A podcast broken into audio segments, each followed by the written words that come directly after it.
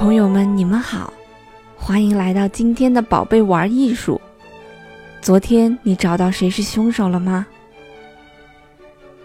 今天呀，我们和大家一起来介绍一下歌剧，因为第一期的《魔笛》就是一部莫扎特写的非常有名的歌剧，而昨天的故事呢，也是在歌剧院发生的。歌剧的英文呐叫做 opera，来自于意大利语。是作品的意思。歌剧呢，在过去就是在欧洲的皇宫里面非常受欢迎的一种表演。歌剧呀，和我们中国的戏剧呀很像，都是在叙述故事，或者是非常有趣的故事，或者是非常悲伤的故事。歌剧和戏剧的区别在哪里呢？戏剧表演呀，需要念对白。也就是两个人在说话，歌剧的表演呀，全部都是用唱的，把文字和对白全部都要配上旋律唱出来。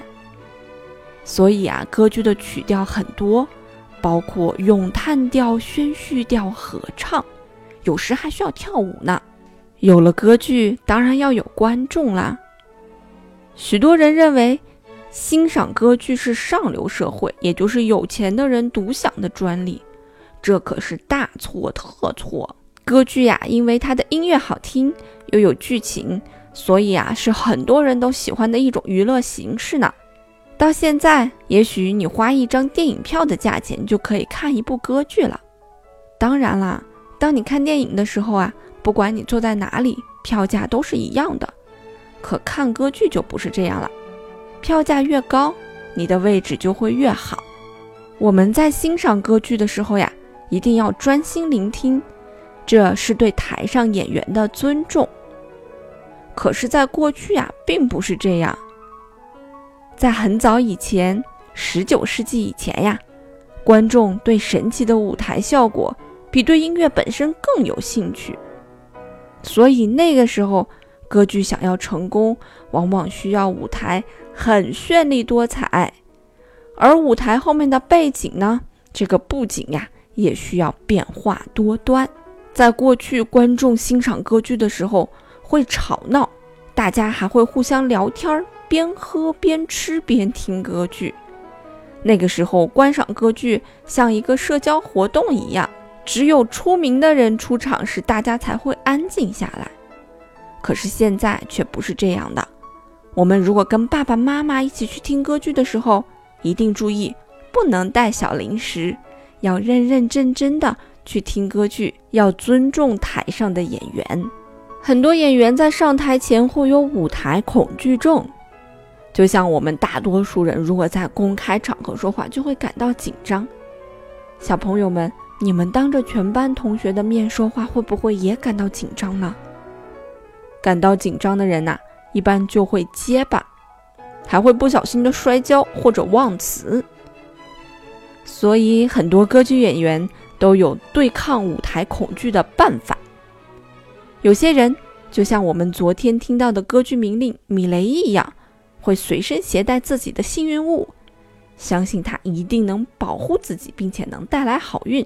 不过呀，有句话叫做“熟能生巧”。只要你在台下准备的很好，那么上台的时候、演出的时候，你就会忘掉恐惧和紧张，全身心的投入到表演当中啦。在舞台上有许多迷信和绝对不能做的事情，比如不能吹口哨，以免招来火灾。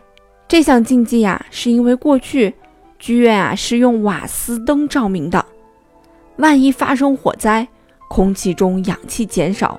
瓦斯灯就会发出像口哨一般的声音。另外，在舞台上运用黄色和绿色也必须特别谨慎，因为在中世纪，这两种颜色是魔鬼的颜色。二十世纪初，人们制造绿色颜料时会混入有毒的氧化铜，据说许多演员因为这种颜料而死。在德国。演员在演出前会对着彼此的肩头后方吐三次口水，并祝福对方扭到脖子、跌断腿。据说这样能带来好运。在演出结束的时候呢，所有的演员都会现身，在观众面前鞠躬，然后再退到后台。如果你对他们的演出很满意，你可以卖力的鼓掌。这时候啊，演员们会再次回到舞台中央，再次向观众谢幕。在演员演出的时候，很有可能会忘词。这时候呀，有一个小小的独门暗器，叫做提词箱。观众啊是看不到提词箱的。提词箱就是提示那些演唱的人，他们要唱的歌词是什么。以前提词箱放在舞台中央的地板下。提词人在里面站着或者坐着，演员忘词的时候，提词的人就低声将台词念给他们听。现在的舞台已经不需要放提词箱了，因为提词人可以用无线电直接和演员通话。在歌剧演出的时候，由于时间太长了，大多数都要超过两个小时，为了让观众中途能活动一下。也让演员能稍微休息一下。每场演出都会有一次到三次不等的中场休息。每场休息时，幕布会下降十五分钟。在以前呀，中场休息时，舞台上还会上演幽默的短剧来娱乐观众呢。在历史上呀，有很多有名的歌剧作曲家。我们所熟悉的莫扎特就是歌剧作曲家。还有很多很多的歌剧作曲家，我们今后会在今后的节目里一一为大家介绍。在这个世界上的各个地方呢，也有很多著名的歌剧院。比方说，在音乐之都奥地利，就有维也纳国家歌剧院；在悉尼呢，也有悉尼歌剧院；在巴黎，也有巴黎歌剧院；在我们的首都北京。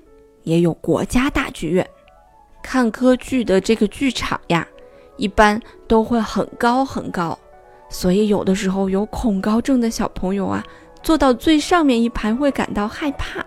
歌剧院呐，实在是太大了，有的歌剧院呢有好几层呢，像北京的国家大剧院呐就有三层呢。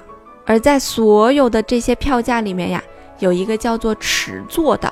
票价是最高的，就是离舞台最近的那一层。好啦，小朋友，今天的介绍呀就到这里了。